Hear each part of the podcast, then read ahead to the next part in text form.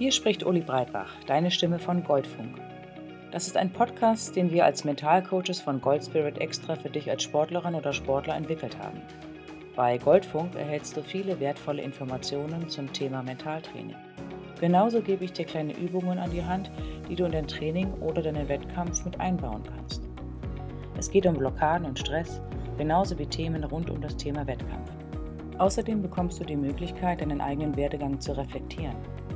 Denn wir von Gold Spirit sind davon überzeugt, dass der Erfolg nur dann wirklich zählt, wenn er auf deine Art und Weise passiert.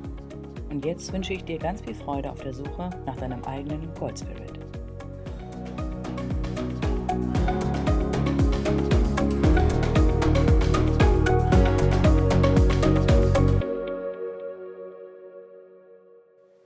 Aufhören. Der Anfang vom Ende. Hallo und herzlich willkommen bei Goldfunk. Wie du bereits weißt, geht es in dieser Rubrik um das Thema Aufhören. Und heute steigst du in diese Materie etwas tiefer ein. Das Thema Aufhören ist kein einfaches Thema. Es ist ein Thema, über das viele nicht gerne nachdenken, ein Thema, dem ein gewisser Igitt-Faktor anhaftet. Etwas, was gerne umschifft wird und ungern offen diskutiert. Es ist allerdings ein Thema, um das man im Leistungssport nicht herumkommt. Es ist so sicher wie der Tod. Irgendwann trifft es jeden. Daher ist es so spannend, dass es einerseits so eindeutig ist und andererseits so wenig darüber offen gesprochen wird. Wie macht man das eigentlich? Aufhören. Viele, die aus einer komfortablen Distanz von ihrem Sofa mit der Flasche Bier in der Hand das hören, werden vielleicht sagen, ey, wie wohl Mädchen, einfach aufhöre. Das ist allerdings leichter gesagt als getan.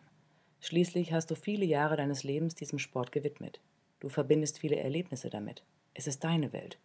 Vielleicht ist dabei sogar ein Gefühl von Familie entstanden, zumindest bei dem einen oder anderen Menschen.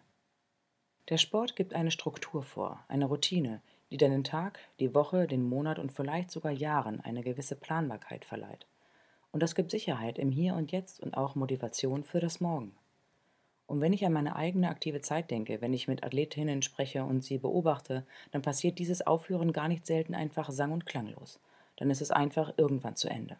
Dann war da das letzte Spiel, der letzte Wettkampf, ohne dass du es wirklich mitbekommen hast. Vielleicht hast du sogar auf der Bank gesessen und gar nicht gespielt. Umkleidetür zu, das war's, tschüss. Und jetzt? Also nochmal die Frage, wie geht das, aufhören? Und wer verdammt nochmal entscheidet das eigentlich? Diesem Thema schwingt häufig etwas Unangenehmes mit. Trauer, Unwohlsein, Irritation, vielleicht auch Scham oder sogar Wut. Natürlich gibt es das auch, dass jemand beim Gedanken an das Aufhören total erleichtert ist. Dann ist der Abschied in der Regel schon länger innerlich vollzogen worden. Je nach Sportart ist der Zeitraum, in dem du deinen Sport mit einem hohen Leistungsanspruch ausleben kannst, sehr unterschiedlich. In der einen Sportart zählst du bereits zu den Omas und Opas, während es in der anderen Sportart erst richtig losgeht. Und egal wie du dich selber fühlst, fangen häufig ab einem gewissen Alter oder Stadium der sportlichen Karriere die Fragen von außen an. Reicht es dir nicht langsam? Hast du schon einmal darüber nachgedacht, dass es Zeit wäre? Willst du dem Nachwuchs nicht endlich Platz machen? Wie sieht das denn mit der Familienplanung aus? Was gibt dir denn noch den Anreiz? Wäre es nicht vernünftig, dass, ja was eigentlich? Und was ist überhaupt vernünftig? Vielleicht ist es aber auch umgekehrt. Du stehst gerade ganz oben und um dich herum hörst du Stimmen wie jetzt geht's richtig los oder du wirst so richtig durchstarten.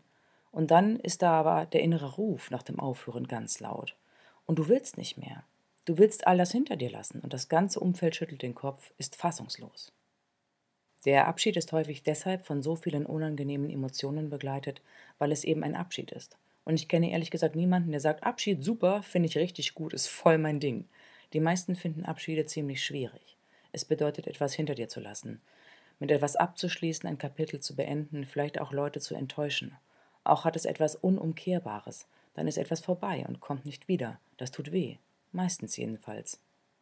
Wie gesagt, ich weiß, dass es im Leistungssport irgendwann immer einen Diskurs gibt, wann der richtige Zeitpunkt ist, um aufzuhören. Jedenfalls für Journalisten oder Trainer oder den Vereinsvorsitzenden oder die Oma. Eine Meinung haben ja bekanntlich alle.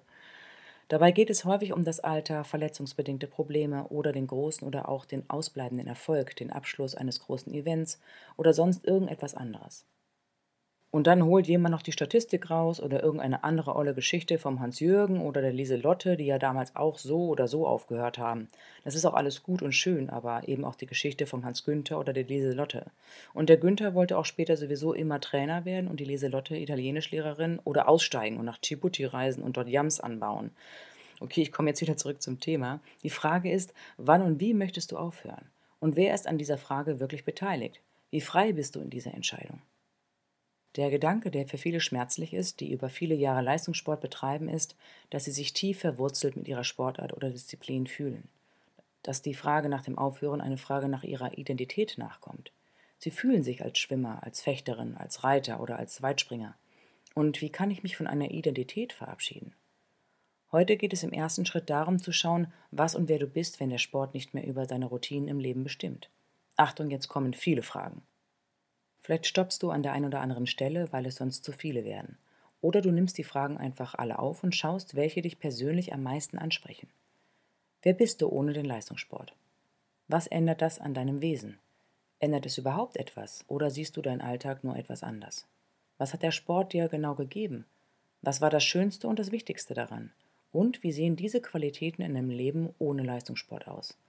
Gibt es da Dinge, die bleiben? Was wird gehen? Was lässt du los? Denk darüber nach. Und vielleicht auch über die Frage, inwiefern du Leistungssportlerin bist oder inwiefern du es einfach nur getan hast. Bist du wirklich Volleyballerin oder hast du Volleyball gespielt? Und bist du einfach du? Und dann geh einen Schritt weiter. Was ist mit den Menschen, die dir im Leben wichtig sind? Wie sehr sind sie an den Sport gebunden? Mit wem wirst du weiterhin in Kontakt sein? Und wen wirst du loslassen müssen? Und bei wem hast du einfach keine Ahnung, wie es sein wird? Was kannst du tun, um dir diese Menschen zu erhalten, die dir wichtig sind?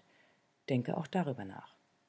Und manchmal ist es tatsächlich so, dass du es selber nicht in der Hand hast. Da kommt eine Verletzung, die auf einmal alles beendet und wo klar ist, hier ist Schluss, das war's, adios. Und das ist schmerzhaft, nicht nur physisch, vor allem, wenn du noch nicht bereit warst. Es ist wichtig, das zu verarbeiten. Dafür würde ich dir empfehlen, auch das Kapitel zum Thema Verletzungen anzuhören, da es wichtig ist, sich all dem zu widmen, was an Emotionen mit solch einer Verletzung einhergeht. Und an dieser Stelle entlasse ich dich mit all diesen Fragen und empfehle dir, damit einmal ein bisschen schwanger zu gehen. Diese Gedanken sind wichtig, wenn dich das Thema Aufhören beschäftigt. Und das nächste Mal gehen wir wieder einen Schritt weiter. Alles zu seiner Zeit. Ich wünsche dir auf jeden Fall ein gutes Nachdenken. Bis zum nächsten Mal. Ciao.